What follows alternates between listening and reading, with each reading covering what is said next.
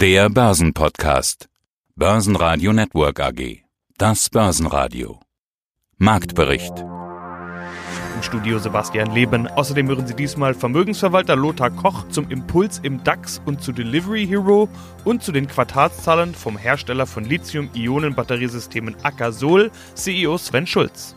Die Interviews in ausführlicher Version hören Sie auf börsenradio.de oder in der Börsenradio-App.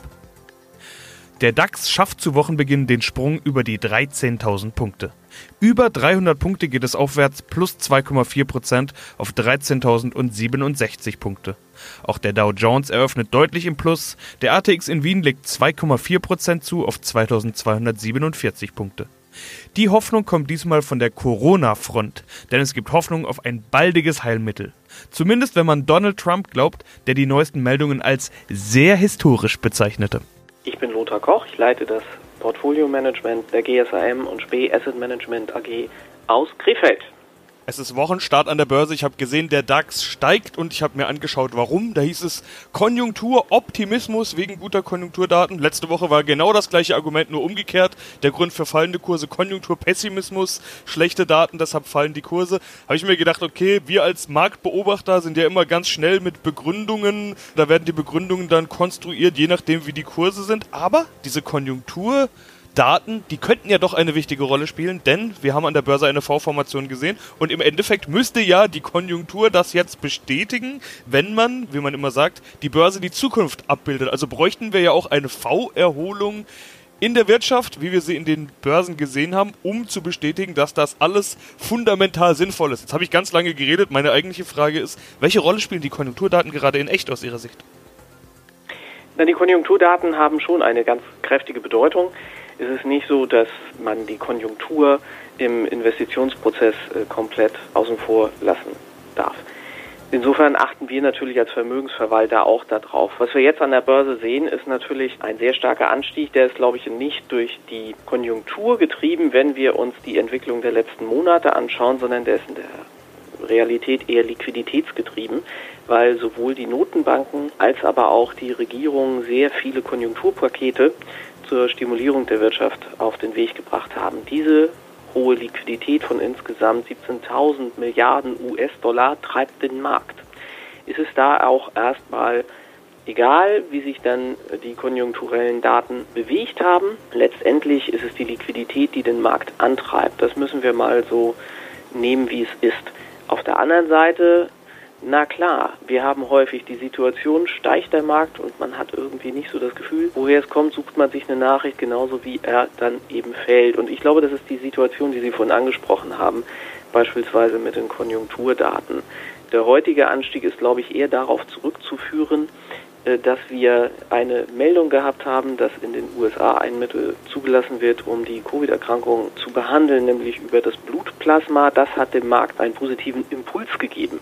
Und ich glaube, das hat jetzt im ersten Moment nichts mit den Konjunkturdaten zu tun. Denn einige der Konjunkturdaten haben ja schon eine deutliche Verbesserung über die letzten Wochen und Monate gezeigt.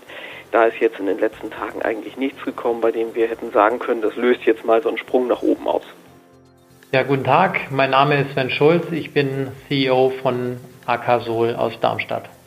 Seit der Corona-Pandemie inklusive Lockdown und der damit quasi verordneten Rezession versuchen Analysten und Anleger zu erkennen, was profitieren kann, beziehungsweise was in Zukunft noch funktionieren kann an Geschäftsmodellen. Da bleibt man meist dann bei den Megatrends hängen, also Digitalisierung, Gesundheit und natürlich E-Mobility beziehungsweise alles rund um Mobilität. Da sind wir bei Ihnen auch schon gelandet mit Lithium-Ionen-Batteriesystemen, für die Sie ein Spezialist sind. Ich habe mir mal Ihre Aktie angeschaut und da stehen Sie höher als vor dem Crash. Also nicht nur diese berühmte V-Formation, sondern sogar darüber hinaus. Also so rein vom Aktienkurs her sieht es bei Ihnen aus, als würden bei Ihnen die positiven Effekte eher überwiegen. Kann man das so sagen? Ja, also der Aktienkurs hat sich hervorragend entwickelt in den vergangenen Monaten. Natürlich kurz nach dem Lockdown im März mussten auch wir einige Federn lassen und der Kurs ist gesunken, aber wir haben eine ja, nahezu beispiellose Erholung in den vergangenen Monaten realisieren können und das zeigt ganz klar, dass die Anleger nicht nur Vertrauen haben in den Megatrend Elektromobilität, sondern auch in das Unternehmen Akasol AG, die sich ja hier auf dem Markt für elektrische Nutzfahrzeuge einen sehr guten Namen gemacht hat und das nicht nur in Deutschland, sondern europaweit und sogar weltweit. Aber Q2 war das Lockdown-Quartal auch weltweit, also das mit den stärksten Corona-Effekten. Bei Ihnen ist der Umsatz um 27,5% gestiegen gegenüber dem Vorquartal auf 10,2 Millionen Euro. Sie hatten ja bereits im letzten Interview im Mai, als wir auch miteinander gesprochen haben, erzählt, dass Sie weitergearbeitet haben, dass Sie auf Lager produziert haben und dass Sie Nachholeffekte erwarten. Sind das jetzt diese Nachholeffekte, die wir hier sehen, diese Steigerungen? Man muss ja auch dazu sagen, gegenüber dem Vorjahr ist der Umsatz ja leicht rückläufig sogar. Richtig, also die Nachholeffekte, und das hatte ich auch in unserem ersten Gespräch gesagt, die erwarten wir natürlich erst für das zweite Halbjahr 2020. Das zweite Quartal 2020 hat äh, natürlich auch massiv äh, unter den Corona-Einschränkungen gelitten.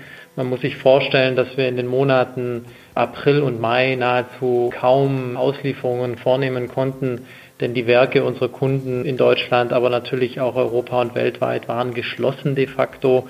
Es waren gar keine Lieferungen möglich und der Löwenanteil des Umsatzes wurde erst im Juni erwirtschaftet. Wir haben natürlich dementsprechend auch einen deutlich höheren Umsatz vor der Corona-Pandemie erwartet. Und diese Verschiebungseffekte, wie gesagt, die erwarten wir nun für das zweite Halbjahr. Und das sehen wir auch in der Umsatzentwicklung im dritten Quartal. Nicht zuletzt aber auch natürlich, weil wir trotz Corona pünktlich die nächste Batteriesystemgeneration pünktlich einführen konnten und dementsprechend nun natürlich die Anfrage planmäßig anzieht. Nahezu alle DAX-Werte konnten zulegen. Am stärksten stiegen MTU mit plus 5,2%, die Deutsche Bank mit plus 4,4% und BASF mit plus 4,3%. Gerade die Corona-Verlierer könnten sich bei einem Heilmittel oder einem Impfstoff oder einer anderen Art der Eindämmung der Pandemie als große Gewinner hervortun. Einziger Verlierer im DAX war Neuling Delivery Hero mit minus 0,7%. Auch das nicht unüblich für einen DAX-Aufsteiger. Ja, und dann haben wir noch ein großes Thema zu Wochenstart und das ist natürlich der DAX Neuaufsteiger Delivery Hero. Ich glaube, über Wirecard, also denjenigen, der rausrutscht, brauchen wir beide uns an dieser Stelle eigentlich gar nicht mehr groß unterhalten. Als seriöser Investor ist Wirecard kein Thema mehr. Wirecard ist jetzt was für die Kriminologen, ist was für diejenigen, die diesem Fall nachgehen, was für die Leute, die die Story jagen. Die ist wirklich sensationell. Also der Film, der wird, glaube ich, mal ein, ein Kastenschlager. Würde mich wundern, wenn nicht. Wir kennen ja noch gar nicht das Ende. Wir wissen noch nicht, nicht, wie es ausgeht. Oder die Spekulanten, die streiten sich da vielleicht auch noch drum. Für uns ist Wirecard nichts mehr. Delivery Hero vielleicht schon. Zumindest sind sie jetzt in den DAX aufgestiegen. Was würden Sie denn sagen zu so einer Story? DAX-Aufsteiger, Shooting-Star, sind solche Shooting-Star, DAX-Aufsteiger wie Wirecard, in Klammer, in der Vergangenheit ja auch mal einer war. Schauen Sie sich solche Shooting-Stars an? Natürlich guckt man da schon drauf. Also in diesem Fall schaue ich auch immer gerne auf die Statistiken und bei den Statistiken kann man feststellen, dass ja sehr häufig dann die DAX-Aufsteiger in den ersten Wochen nach ihrem DAX-Aufstieg erstmal schwach gelaufen sind, weil sich zu diesem Zeitpunkt natürlich erstmal alle Investoren, alle Fonds, die dann den DAX abbilden oder eben sich am DAX orientieren, natürlich auch so einen Titel erstmal kaufen. Das führt zu einer erhöhten Nachfrage. Wenn dann der Aufstieg gelungen ist, dann ist diese zusätzliche Nachfrage, die die ganze Zeit die Kurse getrieben hat, dann erstmal weg. Das ist Punkt 1. Also da kann man dann vielleicht auch abwarten, ob so eine Bewegung weiter stattfinden wird, so wie sie in den letzten Wochen und Monaten auch stattgefunden hat. Das ist das eine. Das andere ist, wir haben ja tatsächlich die Situation jetzt, einen DAX-Aufsteiger zu haben, der eigentlich in Deutschland gar kein Geschäft betreibt. In Berlin zwar sitzt, aber letztendlich das Geschäft international betreibt. Und das ist, glaube ich, auch für den DAX eine äußerst ungewöhnliche Situation. Bisher haben ja alle DAX-Unternehmen auch in Deutschland zumindest mal ein Kerngeschäft betrieben. Das ist in diesem Fall anders. Und insofern ist das schon eine sehr besondere Entscheidung der deutschen Börse, das so zu gestalten. Das hat mich ehrlich gesagt etwas verwundert. Börsenradio Network AG Marktbericht